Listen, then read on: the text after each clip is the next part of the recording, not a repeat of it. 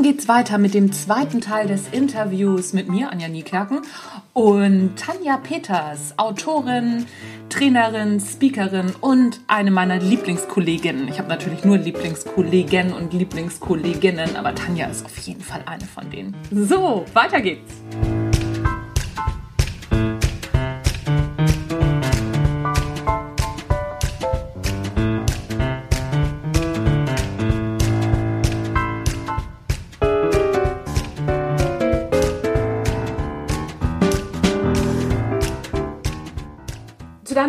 Expertise gehört ja nicht nur das Mutmuskeltraining, du bist ja auch Expertin für Positionierung.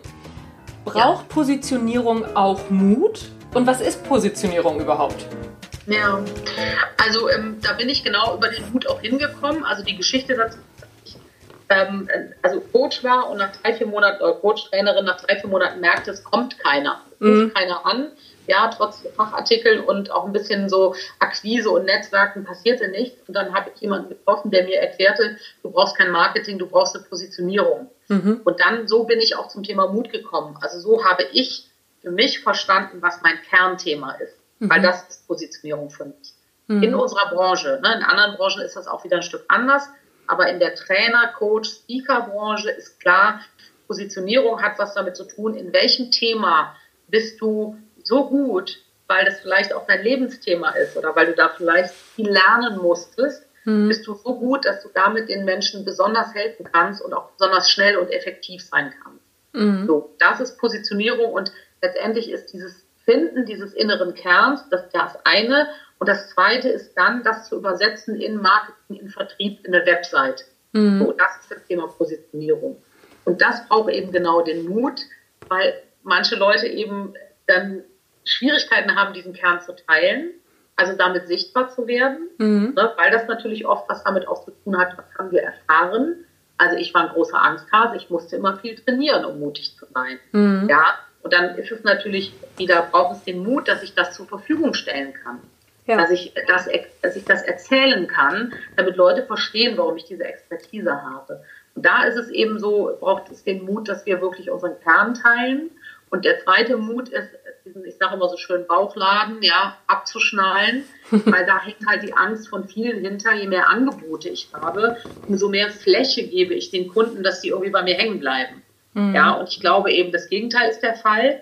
Also Expertise sorgt dafür, dass die Kunden hängen bleiben. Aber das ist auch immer eine Angst, so nach dem Motto, man kann sich ja auch zu spitz positionieren und dann habe ich nur noch drei Leute in der Zielgruppe. Mhm. Ist sehr unbegründet, aber das ist die Angst daran und deswegen packt mich das Thema auch so, weil ich merke, dass ich in den Positionierungsprozessen gibt es immer genau diesen Knick in der Mitte, wo man eine Positionierung erarbeitet, dann geht man so los mit der Umsetzung und dann gibt es oft so einen Knick, weil da gab es ein Feedback von jemandem oder dann hätte man einen Auftrag ablehnen müssen, weil der nicht reinpasst. Mhm. Irgendwie sowas passiert und dann kriegen die Leute auf einmal eine Unsicherheit und fangen auf einmal an, dann haben wir die Webseite vorher besprochen und auf einmal hat die fünf Buttons mehr. Ja? Dann hat die irgendwie nochmal sieben Methoden drauf und nochmal drei andere Angebote und es wird wieder so ein Gemischtwarenladen, weil dann die Angst da ist, es genügt nicht, was ich kann und was ich anbiete. Mhm. Ja, und mhm. deswegen braucht das eine große Portion auch Mut und Klarheit, dann das zu halten und dann auch einen Moment abzuwarten, weil jede, jeder Neuanfang braucht eben auch einen Moment, bis der Markt auf einen reagiert. Ja, ja. Ja, ähm, das leuchtet mir ein. Ich erlebe das bei, bei Handwerkern sehr oft. Ich habe auch relativ viele Handwerker in meinem Portfolio drin. Mein Mann ist auch Handwerker. Und jetzt nun auch noch Hufschmied, da denkt man ja schon, oh, der ist ja schon äh, spitz genug aufgestellt. Nee, der hat sich in seinem Bereich auch nochmal auf Dinge spezialisiert. Also so bei diesem ja. Hufbeschlag und macht auch nichts anderes. Und der, der äh, lehnt auch Leute ab und dem rennen sie die Bude ein. Ja, aber das ist so, weil das ist immer, also das ist irgendwie ein Marktgesetz und äh, Gesetz, äh, das, und dass viele Leute verstehen es einfach nicht, dass man wirklich, weil dann ist ja die Idee, der kann das auch genau gut, weil er das jeden Tag macht. Ja. Und das ist, und dann wirst du nur Experte, weil du kannst nicht Experte werden in was, was du äh, einmal alle fünf Monate machst. Mhm. Ja, und das ist einfach äh, vielen Kunden klar und äh, dann immer hoffentlich auch dem Gegenüber, also dem Unternehmer wird es dann irgendwann klar oder der Unternehmerin, äh, dass so eben der Markt funktioniert und dass das, das macht auch mehr Freude. Mhm. Also das versuche ich auch immer zu sagen, wenn man wirklich das macht, was einem ganz nah ist und was man mit Freude macht. Ich hätte nicht zwei Bücher geschrieben und noch meinen normalen Job geschafft, wenn mich nicht die Freude getragen hätte. Ja. Ja, das, das braucht es eben auch in der, also für mich in der Selbstständigkeit, damit man dran bleibt, äh, weil es eben auch zwischendurch immer mal wieder Phasen gibt, die hart sind. Ja, klar, da bin ich total bei dir.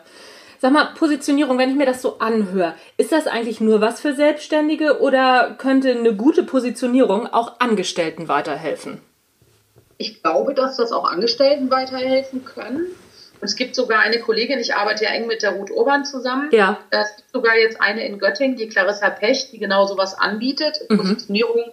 Ähm, ich habe also habe ihre Positionierung nicht ganz im Kopf, aber das ist auch für äh, Akademiker oder Wissenschaftler, die irgendwie auch ihre Karriere ein bisschen verändern wollen. Ähm, und ich glaube, dass das auch für viele Angestellte was sein könnte. Aber die Erfahrung ist, oder nicht aber, aber die Erfahrung ist einfach, dass ähm, Angestellte manchmal nicht bereit sind, so viel Geld in die Hand zu nehmen, weil man ja auch jemanden da eine Zeit lang begleitet. Das ist ein kleines Invest. Mhm. Und ähm, da sind natürlich Selbstständige eher bereit, das zu tun, weil dann so eine Idee ist von, ich investiere das in meinen Erfolg und mein Unternehmen und das zahlt sich aus. Mhm. Und bei Angestellten das manchmal, glaube ich, nicht so, ähm, das zahlt sich ja bei denen auch aus, dann meist über ein anderes Gehalt. Aber ich glaube, dass, weil da dann manchmal so ein bisschen Unternehmertum fehlt. Ja, okay. Ja, ja. würden die das nicht so machen. Ja, das gibt ja oft, also nicht bei allen, um Gottes Willen. Ja, ich will auch keinen vom Kopf stoßen. Aber es ist schon, wenn man in so, einem, in so einem System ist, dann geht man ja auch davon aus, dass Fortbildung von der Firma bezahlt wird. Sind Mhm. nicht so viele Angestellte. Ich war immer eine der einzigen, die in ihrem Urlaub in irgendein, in irgendein Seminar gegangen ist. Das Mhm. haben alle meine Kollegen nicht gemacht. Da wären die nicht auf die Idee gekommen. Das heißt, da gibt es einfach ein anderes Mindset, wer sozusagen zuständig ist für die Weiterbildung. Ja. Und das sind dann oft die, nicht die Leute selber, das verändert sich auch gerade, aber das erlebe ich dann eher noch so. Ich habe auch mal eine Angestellte begleitet, das war auch ein toller Prozess. Mhm. Das hat auch dann mit einem anderen Job und mit einem anderen Gehalt geendet. Also das war sehr erfolgreich. Aber ich habe es bis jetzt erst einmal erlebt in den letzten fünf Mhm, mhm. Aber es ist ja schon mal äh, eine Message, ne? Zu sagen, okay, es Ja. hat mit einem tollen neuen Job und mit einem, also mit einem Gehaltssprung geendet. Also das, das ist ja auf jeden Fall was, was sich äh, die Leute, die sich ja vielleicht auch beruflich ein bisschen verändern wollen, auch mal überlegen könnten, ne? Dass das auch mit der Positionierung zusammenhängt, nicht einfach nur mit einem Bewerbungsschreiben. Ja, und ich fand vor allen Dingen da in diesem Prozess sehr spannend, dass wir eigentlich ein Lebensmotto herausgearbeitet haben. Mhm. Also bei, dem, bei der Positionierung steht ja dann dein, wir nennen das immer Passion Statement drüber oder ein Slogan oder so. Mhm. Und da haben wir sozusagen ein Lebensmotto äh, drüber geschrieben am Ende, also über diesen so, sogenannten Businessplan und also wie das äh, sich nennt. Und, und das fand ich spannend, dass als dieser, dieses Lebensmotto da oben stand, klar war, jetzt müssen wir an den Job ran. Mhm. Das war natürlich irgendwie so die Idee auch, aber das war nicht so nach dem Motto, was machen wir denn jetzt, sondern als dieser, als dieses, als dieser Satz da stand, war auch klar, wohin muss der Job sich entwickeln. Und das fand ich so toll, weil das ist wirklich ein Lebensmotto, was diese Frau auch begleitet tagtäglich und wo sie auch andere Dinge nach ausrichtet, aber eben auch ihren Job nach ausgerichtet hat.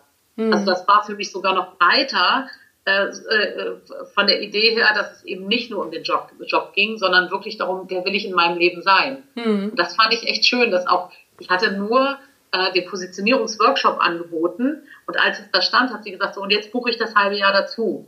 Weil jetzt ist mir klar, dass ich das jetzt nicht so schnell umgesetzt bekomme, sondern da brauche ich jetzt ein bisschen Unterstützung. Mhm. Und das war echt ein spannender Prozess. Ja, das glaube ich. Das, äh, das, Ja. das, das klingt, klingt spannend. Ja. Glaubst du, um nochmal auf das Thema Mut zurückzukommen, dass Männer mutiger sind als Frauen oder ist das nur so ein Klischee, welches es am Ende so gar nicht gibt? Ich glaube, dass ähm, Männer und Frauen A, anders drüber sprechen. Ja. Ich glaube, dass Frauen eher sagen würden, ich habe da Angst vor, also gerade auch in beruflichen Themen, ich habe da Angst vor oder ich traue mich das nicht. Ich will das mal jetzt so sagen, ich glaube, Männer haben den Luxus nicht. Mhm. Also weil natürlich einmal Männer untereinander ein bisschen anders funktionieren als Frauen untereinander und weil ich glaube, dass viele Männer sich sehr schnell professionalisieren müssen in ihrem Job, weil sie heutzutage auch immer noch teilweise oder ganz verantwortlich sind für das Familieneinkommen. Mhm. Das heißt, Männer haben auch manchmal nicht den Luxus, ähm, sozusagen sich lange damit auseinanderzusetzen, wie ihre Befindlichkeit oder ihre Zweifel und Sorgen sind. Die müssen performen. Mhm. Die haben da an der Stelle oft einen anderen Druck. Also ziehen die los und fragen sich nicht lange. Das heißt, die trainieren einfach an der Stelle ihren Mutmuskel, weil es das Gefühl gibt, ich muss das tun, ich habe keine andere Chance. Mhm. Deswegen ähm, glaube ich, ist es bei denen einfach an anderen Stellen, dass sozusagen äh, die darüber sprechen oder merken auf einmal, an der Stelle mache ich eigentlich nicht das, was ich machen möchte. Mhm. Deswegen ist, ist es im ersten Schritt oft ein Frauenthema, weil Frauen damit ein Stück offener umgehen. ja, und das auch eher sagen. Mhm. Äh, und weil das eben so ein bisschen anders in der Sozialisation und auch im, im Job läuft zwischen mhm. Frauen und Männern, haben Männer dieses Thema nicht so auf dem Schirm. Mhm. Ich glaube aber, dass es genauso da ist. Und ähm, ich versuche aber noch rauszufinden, weil ich im Moment viel mit Frauen arbeite, mhm. ich versuche auch noch rauszufinden gerade, und vielleicht ist das dann vielleicht das nächste Buch, ich habe keine Ahnung, ähm, wirklich nochmal zu gucken, wo sind dann bei den Männern die Themen? Mhm. Ja, also wo ist denn bei denen sozusagen das, wo sie sich nicht außerhalb der Komfortzone bewegen oder wo sie sich nicht trauen, sie selber zu sein? Mhm. Aber was ich immer wieder sehe, ist, dass es bei Frauen um die 40 losgeht, dass die anfangen, auch in ihrem Leben aufzuräumen ja. Da gehört dann eben Job auch dazu. Oder zu sagen, so jetzt muss ich aber hier mal aus meiner Ecke raus und muss sichtbar werden oder muss ein bisschen lauter oder kerniger werden, damit ich auch das bekomme, was ich will. Und bei Männern passiert es aus meiner Sicht zehn Jahre später. Mhm, also okay. bei denen, ich habe immer das Gefühl, bei denen geht das so um die 50 los, dass sie dann auch nochmal so, äh, wahrscheinlich ist das auch sowas wie Kinder sind versorgt, ja, Haus ist gebaut mhm. und das ist alles irgendwie in trockenen Tüchern und dann haben die ja auch immer so einen Punkt, wo die sagen, Moment mal, äh, ist das jetzt hier alles? Ist das richtig in meinem Leben oder möchte ich noch mal was anderes erleben? Mhm. Ähm, und ich glaube, da kommt so dieses Thema, bin ich da in der sicheren Komfortzone oder bin ich in dem, was mir Freude bereitet? Ähm, aber da bin ich auch noch ein bisschen ähm, in der Recherche, in der Lebensrecherche sozusagen und denke, dass es äh, Frauen und Männer ähnlich äh, sind von den Ängsten und Männer sich das nicht leisten können und eher nicht drüber sprechen, wenn es denn so ist. Mhm. Also das, ich habe immer das Gefühl, auch in Führungsetagen, da würde man einfach nicht drüber sprechen, weil man sich da nicht bloß, also nicht, nicht ähm, also einem das unangenehm ist, ne, man möchte sich da nicht bloßstellen vor den anderen, aber dass es durchaus auch da ist, dass die genauso Angst haben und gerade vor Präsentationen gibt es genug Männer, die da aufgeregt sind, aber die würden das einfach nicht sagen. Mhm. Weil das einfach nicht, äh, das wird nicht, äh, da wird nicht applaudiert für, ja. Mhm. Während Frauen da eher sind, oh, ich habe da Angst, oh ja, ich habe da auch Angst vor, ja. Und dann äh, ist man da eher so ein bisschen, dass man denkt, ah ja, geht mir auch so. Mhm. Und ähm, Männer machen das ist es, ist es ein Vorteil, dass ähm, Männer dann halt tatsächlich so zwangsweise den, den Mutmuskel trainieren müssen oder ist das eher ein Nachteil? Was glaubst du? Also ich glaube, man, ähm, man ist, wie soll ich sagen, man unterschätzt manchmal, wie viel Druck die Jungs haben. Mhm. Das mal so einfach ganz klar. Mhm. Ähm, und auf der einen Seite kann es natürlich manchmal gut sein, dass man so einfach einfach da reinrennt und sagt, so muss ich halt jetzt machen. Das ist manchmal gut und manchmal auch nicht gut. Ich glaube, das ist individuell. Mhm. Es gibt Leute, die dann da einfach wachsen, ja. Es gibt ja Leute, die wachsen unter Druck, ja. ja. Und es gibt Leute, die gehen am Druck zugrunde. Mhm. Also ähm, das ist für mich, ähm, das ist, glaube ich, ganz individuell. Deswegen kann es beides sein. Mhm. Manchmal kann Schubsen ganz gut sein für jemanden und manchmal ist Schubsen eben für jemanden, jetzt bin ich in der Panikzone und jetzt mache ich dicht und jetzt ist es eine schlimme Erfahrung. Mhm. Ich glaube, das ist guck mal, ich weiß nicht, wie die Statistiken gerade sind. Es gibt ja auch, glaube ich, mehr Männer, die einen Herzinfarkt bekommen, ne? Oder die ja. Rücken haben. Ja, ja, So. Das zeigt sich halt dann in solchen Sachen. Weißt du, wenn du immer ordentlich Druck bekommst von außen, dann bist du vielleicht dauernd außerhalb der Komfortzone unterwegs und bist erfolgreich. Ja? Mhm. Also ist der Druck dann irgendwann mal so groß, dass irgendwie das Herz so. Ja. unterschiedlich ist und ich glaube, irgendwo zeigt es sich. Also immer dann, wenn wir sozusagen nicht selbstbestimmt sind und nicht Sinn erleben und auch nicht genug Freude erleben, dann zeigt sich das natürlich irgendwann im Körper äh, oder im Leben. Ne, dann begegnen uns bestimmte Dinge, äh, damit wir dann auch nochmal einen zweiten Blick wagen, sozusagen. Mm, mm. Ja, ja, äh, das, das, das macht Sinn. Das äh, kann, kann ich gut nachvollziehen. Müssen Führungskräfte mutig sein? Und wenn ja, in, in welcher Hinsicht? Ja, ich würde natürlich gerne je, also alle Führungskräfte durch ein Mutmuskeltraining jagen, weil ich wirklich glaube, dass es, also Führung braucht heute vor allen Dingen auch, dass Menschen sich bereit sind, authentisch zu zeigen. Ja. Und mit authentisch meine ich eben zu sagen, das ist jetzt gerade Sache, ja, und auch mal zu zeigen, so geht's mir damit äh, und wirklich auch vorzugehen und auch Ängste ernst zu nehmen und wirklich auch Stellung zu beziehen, Vorbild zu sein. Das alles braucht echt Standing. So. Mhm. deswegen glaube ich, dass Führungskräfte sehr viel Mut brauchen und dass sie es auch sagen und zeigen sollten. Mhm. Weil, wenn ich als Führungskraft vorgehe und sage, liebe Leute, ich hatte früher auch ein Problem mit Präsentationen oder es gibt auch Situationen, wo ich mir Sorgen mache oder wo ich eben beim Vorstand sitze und denke, uiuiui, wir haben das Ziel nicht erreicht, das wird kein gutes Gespräch. Das zeigt die von einer sehr menschlichen Seite. Und das hilft Mitarbeitern total zu verstehen, auch was in der Führungsetage los Und das hilft Mitarbeitern auch auf emotionaler, also auf der Beziehungsebene anzudocken und zu sagen, das ist der Mann oder die Frau, der ich folgen möchte. Mhm. Und ähm, deswegen glaube ich zutiefst, dass gerade in den Führungsetagen Mut ganz, ganz wichtig ist und auch die Idee, die anderen zum Mutmuskeltraining einzuladen. Mhm. Und das will aber auch nicht jeder. Nicht jede Führungskraft will mutige Mitarbeiter, weil die sagen ja dann auch mal was. Mhm. Ja, das hat auch nicht jeder Lust zu. Ne? Deswegen glaube ich, ist das ein tolles Thema für Führung. Aber es ist eben ein Thema, das muss ich halt auch wollen. Ja? Wenn ich mhm. Mitarbeiter entwickeln will, dass die wirklich auch mal Feedback geben und sagen, an der Stelle fanden wir es nicht gut, ne, dann äh, bekomme ich halt auch mal einen Spiegel vorgehalten. Und da gibt es genug Führungskräfte, die da einen bequemeren Weg gehen und sagen lieber nicht. Mhm. Ja. Mhm. Deswegen ja, ist eine tolle Kompetenz und würde ich auch gerne allen Führungskräften mal so als Pflichtseminar äh, verpassen. nicht mit der Idee, dass die alle wahnsinnig Angst haben, sondern mit der Idee, es wirklich nochmal zu überprüfen. Ja. In welchem Bereich zeige ich mich, wo bin ich klar und wo ducke ich mich weg. Ja. ja. weil ich eben auch Sorgen habe oder mhm. Zweifel oder gerade ein Haus gebaut habe. So. Mhm. Ja, manchmal ganz profan einfach. Ja. ja, ja, das stimmt, das stimmt. Also so ich äh, erlebe das ja auch immer wieder, einfach mal zu sagen, oh, ich weiß es nicht. Also so wie oft ich Führungskräfte da sitzen habe äh, in meinen Trainings oder in meinen Coachings und wenn ich denen sage, sag doch einfach, du weißt es nicht, wenn du es nicht weißt, da gucken die mich mit ganz großen Augen an. Also so da fängt für viele Führungskräfte Mut schon an, ne? Ja, ja. Und es ist ja auch verständlich, du. Ich kann das verstehen. Also ich habe ja auch geführt, auch in, in Konzernstrukturen und so. Ne? Mhm. Bist du ja auch ständig damit beschäftigt, dass du irgendwie auch ähm, also ähm, deinen Job behältst. Ja. ja. dass du dauernd politisch unterwegs bist und strategisch unterwegs bist.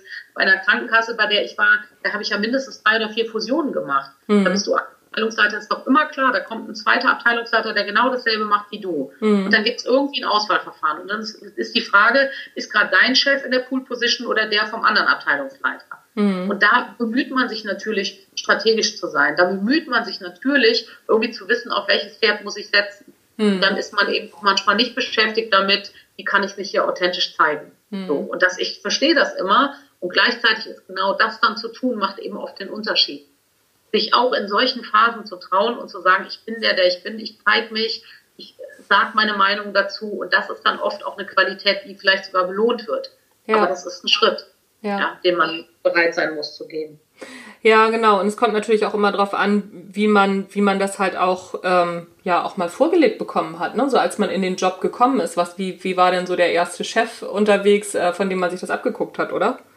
Ja, also total. Ich habe also ich habe viel an schlechten Chefs gelernt. Also ich muss das einfach mal so sagen. Also ich habe für viele herausfordernde äh, Männer gearbeitet in meinem Leben. Und äh, als ich dann selber Führungskraft wurde, hatte ich eher so eine Schablone für so mache ich es auf keinen Fall. Mhm. Und dann hm. musste mir auch selber die Schablone erarbeiten. Oder ich hatte auch mal ein, zwei wirklich tolle Chefs, wo ich dann nochmal überlegt habe, wie haben die das gemacht?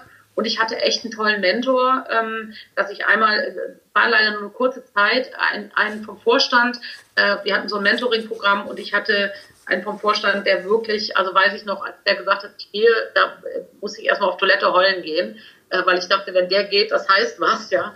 Ähm, das war wirklich ein Visionär und das war wirklich einer, der so also der war herrlich authentisch, sehr professionell, sehr visionär, aber der hat sich auch getraut, mit jedem zu sprechen, der kannte auch jeden und mit dem konnte man auch sprechen. Und der war wirklich, also das war echt ein toller Typ. Mhm. Und da habe ich dann zum ersten Mal auch so gesehen, ach so kann man es auch machen. Ne? Mhm. Und das war schon für mich auch ein Weg. Äh, habe schon am Anfang auch viel kontrolliert und war viel misstrauisch, weil ich das halt auch so kannte. Mhm. Und äh, dann mich dahin zu entwickeln, zu sagen, nee, ich vertraue und äh, ich habe eine Fehlerkultur ähm, und ich bin, traue mich auch mal, mal einen verrückten Gedanken zu denken und meine, meine Abteilung in eine andere Richtung zu bewegen. Ähm, das hat schon auch ein bisschen gedauert. Ne? Mm. Ja, also klingt ähnlich. Ich habe äh, ähnliche Erfahrungen gemacht. Also ja. das ist das ist einfach so. Ich komme ja originär aus der Werbung und also die Werbebranche war zu der Zeit, als ich da angefangen habe, nicht bekannt dafür, für ihre guten Führungsstrukturen. ja. Ich habe gerade das Stichwort Vertrauen mir nochmal aufgeschrieben, weil du gesagt hast, ne, so Vertrauen, also so, dass, dass, dass du dich das auch nicht getraut hast, dich äh, oder jemandem zu vertrauen. Vertrauen braucht von deiner ja, Einstellung her dann auf jeden Fall Mut, oder? Das kommt ein bisschen drauf an. Es gibt ja Menschen, die haben von Natur aus, ne, das ist wieder so, wie, wie ist dein Setting, ne? wie, mhm. wie ist dein Mindset, was hast du früh gelernt. Es gibt Leute, die sind sehr vertrauensvoll, ja, und die haben so eine Idee von, das funktioniert schon und ich kann gut loslassen. Und es gibt Menschen, die können das nicht gut. Mhm. Also ich glaube auch Mutmuskeltraining, es ist so ganz individuell. Ne? Also das ist von außen auch oft nicht sichtbar. Was ist das, was jemanden in Angst bringt oder eben in, in den Mut bringt oder überhaupt Sicherheit ist für jemanden. Ähm, deswegen glaube ich, dass es unterschiedlich ist. Für mich war es das, was ich lernen muss. Ja. Mhm. ja. Und wo ich dann eben auch Mut haben muss, sozusagen, weil Vertrauen geht ja so äh, im Grunde genommen mit, äh, du musst den Vorschuss geben. Ja, ja, ja, musst du, musst du immer. den Vorschuss an Vertrauen ja. geben. Da gibt es auch so einen schönen Spruch von dem DM-Gründer, ähm, Werner Götz heißt er, ne? oder? Götz Werner. Götz Werner, hm? Götz Werner so. Kommt mir gerade komisch vor. genau, der auch gesagt hat, Führung heißt, jeden Morgen wieder reingehen und wieder Vertrauen schenken. Ja. Und jeden Abend rausgehen und auch ein Stück enttäuscht worden sein, weil Dinge gehen schief und am nächsten Morgen wieder reingehen und wieder sagen, und ich vertraue wieder. Mhm. Ja, und am Abend wieder rauszugehen und sagen, okay, ich bin enttäuscht von an der und der Stelle, aber an anderen Stellen eben nicht. Und mhm. am nächsten Morgen wieder reingehen und wieder Vertrauen schenken. Ja, schön. Und das ist, glaube ich, schon was, was dann auch manche Leute eben Mut kostet, weil Kontrolle wäre natürlich einfacher, weil dann könnte ich sicherstellen, dass es irgendwie das Ergebnis. Mhm. Ja, bei Vertrauen muss ich mich darauf einlassen, dass es eventuell auch nicht stimmt oder anders ist. Ja. Ja, ja, das stimmt, das stimmt. Wie müsste sich denn Wirtschaft und Unternehmertum deiner Ansicht nach entwickeln, also um in Zukunft vielleicht ein bisschen mutiger zu sein oder eben auch besser aufgestellt zu sein für die Zukunft? Ja. Ich würde ja immer so gerne schon bei der Schule ansetzen. Ich glaube ja, dass das Schulsystem so schon so schwierig ist Ach, für ja. hm. Unternehmertum und wirklich, ähm, ja, wirklich wirklich die, diese Kompetenzen, also für mich ist Mut eine Kernkompetenz fürs Leben. Mhm. Deswegen wäre das für mich ein Traum und vielleicht ist das ja auch ein nächstes Projekt, keine Ahnung, an den Schulen schon anzufangen, äh, so aufzuklären. Ja, was ist Angst, was ist Mut, ähm, was ist die Komfortzone, wie kann ich sozusagen mich gut und auch etwas gesichert mal Dinge trauen, ja, wie kann ich das gut machen. Ähm, das wäre der erste Punkt, mhm. dass wir sozusagen mit den Kindern und Jugendlichen damit schon anfangen. Und Unternehmertum, also ich glaube eben, wie soll ich sagen, ich glaube, wir brauchen eben eine zweite Komponente neben wirtschaftlichem Erfolg. Ja. Also weil ich glaube ja, es gibt da so ein Wachstumsparadigma. Denn jedes Jahr muss ja irgendwie, die Leute wollen jedes Jahr mehr Geld verdienen, die Firma soll jedes Jahr wachsen, ja, sollen jedes Jahr neue Umsatzziele erreicht werden. Das ist ja so ein Paradigma in mhm. unserer Gesellschaft, in unserer Kultur, in unserer Wirtschaft. Ne? Ja. So ist ja Kapitalismus einfach, dass man mhm. irgendwie immer höher weiter. Und ich glaube, braucht eine zweite Komponente. Also es braucht irgendwie so eine Komponente wie Erfüllung oder wie äh, Lebensfreude. Also dieses ähm, nicht nur nach dem wirtschaftlichen Erfolg sich auszurichten, sondern eben auch nach dem Sinn oder nach der Freude oder nach wie auch immer man das nennt. Mhm. das braucht eine zweite Komponente und ich glaube, das wäre wär hilfreich. Ich wüsste aber auch nicht, wie das geht. Mhm. Ich glaube ja, dass gerade auf Unternehmen und einige Unternehmen das auch schon anders machen. Ja. So ein paar ja, die, also da gibt es ja ganz gute Beispiele auch für, ne, mhm. ähm, wo, es, wo es irgendwie auch noch eine andere Komponente gibt im Unternehmen. Und ich glaube dann, wenn es diese menschliche Komponente gibt, wenn es was Zweites gibt, was wichtig ist neben dem Erfolg, ja, dann, dann sozusagen finden solche Kompetenzen, ähm, finden ins Unternehmen. Mhm. Ja, dann geht es eben auf einmal um, weiß ich nicht, äh, Gesundheit, ja, dass die Mitarbeiter gesund sind oder dass sie emotional gebunden sind Mhm. Ja, dass sie äh, eben gerne zur Arbeit gehen, weil man auch weiß, dass man dann produktiver ist. Ja. Und eben man weiß, wenn Menschen produktiver sind, erleben sie oft mehr Sinn und erleben oft mehr persönliche Erfolge.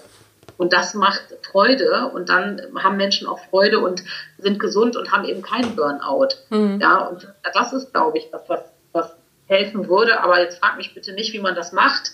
Ich weiß es nicht, weil wir natürlich alle immer auch unter Druck stehen, ja, und ähm, aber ich finde, es gibt ein paar ganz gute, die es machen. Also ich finde sicher äh, wahrscheinlich in der Weiterbildungsbranche Gedankentanken ist wahrscheinlich so ein Unternehmen auch, die das wirklich auch schaffen, mhm. ähm, auf der einen Seite wahnsinnig zu wachsen und wahnsinnig erfolgreich zu sein, aber auf der anderen Seite auch eben die Mitarbeiter im Blick zu halten und so, dass die eben auch sich selbst verwirklichen können. Mhm. Ja, also das ist ja deren großes Ziel, Selbstverwirklichen und die Mitarbeiter genauso. Ja, da, da arbeiten alles Leute, die auch Bock haben, sonntags auf einer Fortbildung rumzuhängen. Mhm. Ja, mhm. Und ja, das ist sicher gut. Und dann gibt es ja auch andere Beispiele. Ne? Ja. Ähm, ja, also DM ist ja ein Beispiel, ne? Götz Werner, das, das ist ja ein gutes ja. Beispiel. Oder ne, Obsthals Bohm, der, äh, der genau. Bodo Jansen, der macht das ja auch, der übrigens in ja. zwei Wochen hier auch äh, mir Rede und Antwort stehen wird. Ich freue mich schon. Ach, wie schön. ja. ja. Und genau. ähm, also ja, es gibt, gibt auf jeden Fall schon, schon das eine oder andere Beispiel, ne? so, wo, wo die Leute. Aber das, frag den das doch bitte noch. Das mache ich. Das besser. Ja. Der hat das schon gemacht im großen Unternehmen, weil der kann bestimmt sagen, wie geht das? Und ich man beobachtet es ja von ihm, es geht halt von ihm aus. Ne? Ja, auf er jeden ist Fall. halt für sich klar. Mhm. Und er geht als Unternehmer rein und sagt, das ist ein Wert für mich. Ja. Und den möchte ich integrieren und leben. Ja. Und dann hat er sich auf den Weg gemacht. Und ich glaube, das ist die Chance dann, Mhm. dass das oben jemand erkennt und sagt, ich möchte diesen Wert hier leben. Ja. Und das ist mir wichtig. Und dann hat es Einzug ins Unternehmen. Ne? Ja, ja, genauso, ja, genauso, genauso ist es. Oder dass du als Führungskraft ähm, das mit in dein Unternehmen trägst, ne? Und dann halt erstmal Ja. dir eine kleine Enklave schaffst und das vielleicht ins Unternehmen sozusagen wie einen kleinen Virus einschleust, einen gutartigen Virus, ne? So, sowas funktioniert ja. Ja. auch oftmals. Ja, Ja. das stimmt. Damit sind wir auch schon am Ende. Ich habe noch eine letzte Frage, weil wir hatten ja schon mal eine kurze Frage-Antwort-Runde. Aber eine Frage habe ich noch, die ist nämlich neu im letzten Jahr dazugekommen. Ja. Ähm, und die habe ich dir noch nicht gestellt. Eine Frage, die dir noch nie jemand gestellt hat, die du aber schon immer mal beantworten wolltest. Was wolltest du schon immer mal erzählen und das bist du irgendwie noch nie gefragt worden? Ach Gott, äh, warte. oh Gott, mir fällt immer was ein, Anja. Jetzt gerade nicht. Was ich immer schon mal antworten wollte. Ich kann, also kannst ja kurz nachdenken und die Pause schneide ich dann raus. Ja. Gott, ich weiß es nicht. Nee. Nee, wirklich, ich habe gerade echt, ich denke, das gibt's doch nicht. Ich habe sonst immer eine Antwort parat auf eine Frage, aber ich gerade, ähm, ja, natürlich, also sowas wie, äh, also eine Frage, ist ja egal, was für eine Ja, Frage, ne? ja. Ja. Ja, dann würde ich gerne mir, also die Frage stellen, Frau Peters, haben Sie nicht Lust, äh, die nächste ähm, Oscarverleihung zu äh, moderieren? Ach so. Und diese Frage würde ich, oder, oder irgendwas in Deutschland wegen mir, was irgendwie groß ist, Ja. die würde ich dann mit Ja beantworten. Ja, siehst du, guck das wäre mal. die Frage, die mir noch keiner gestellt hat. Ja, genau. siehste. Dass ich ganz groß rauskomme als Moderatorin oder so. Ja, guck mal. So mit Barbara Schöneberger zusammen. Ach, Die mit Barbara Frage Schöneberger.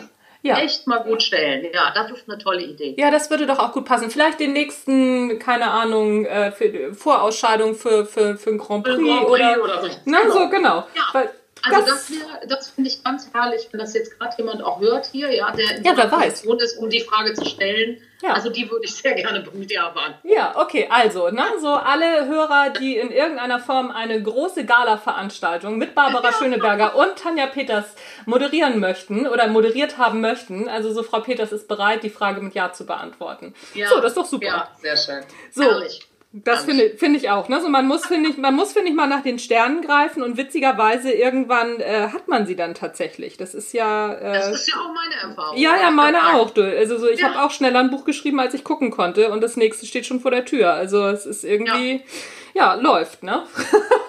Man muss sich einfach trauen, ich sage es ja immer wieder, Genau. man muss sich auch trauen, mal groß zu träumen und es zumindest mal auszusprechen. Genau so sieht's ist aus. einfach die Wahrscheinlichkeit, dass es eventuell in Erfüllung geht, viel höher, als wenn wir es für uns behalten und es immer so ab, äh, also auch wieder abwerten, weil wir denken, das wird doch nie was. Ja. Ähm, ja, deswegen glaube ich auch, dass das immer sinnvoll ist. Ja, siehst du, war doch ein schönes, schönes Beispiel jetzt zum Schluss. Tanja, Ja. wo, wo findet man dich? Wo erreicht man dich? Wo kriegt man dein Buch? Ja, also Buch kriegt man in allen Buchläden. Es sind ja zwei, einmal das Taschenbuch und das Arbeitsbuch. Einfach in deine Lieblingsbuchhandlung gehen oder online bestellen. Und ansonsten findet man alle meine Angebote ganz einfach unter tanjapeters.köln. Als echte Kölnerin ist eine, äh, eine Domain. Und natürlich gerne mutmuskeltraining.de, da gibt es alles zum Buch und da sind auch die Lesungen und Termine. Ähm, und da findet man also dann alles, was, was es rund um das Buch gibt. Sehr, sehr gut. Das verlinke ich natürlich alles in den Shownotes. Tanja, vielen Dank, dass du dir die Zeit genommen hast. Es hat wieder richtig viel Spaß gemacht und wahrscheinlich hören wir uns im nächsten Jahr wieder, oder? Ja, natürlich. Ich komme sehr gerne wieder, liebe Anja. Ich danke dir. Sehr schön.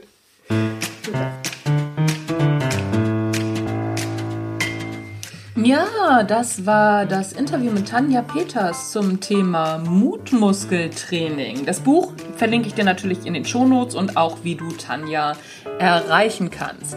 Das war's von mir, Anja Niekerken, Natural Leadership Podcast. Ich freue mich, wenn du beim nächsten Mal auch wieder reinhörst. Oder wenn du zum Beispiel Ideen hast, wen ich mal interviewen sollte, dann immer her damit. Unter info at anja-niekerken.de kannst du mir gerne deine Vorschläge schicken. Ich freue mich darauf. Tschüss, bis zum nächsten Mal.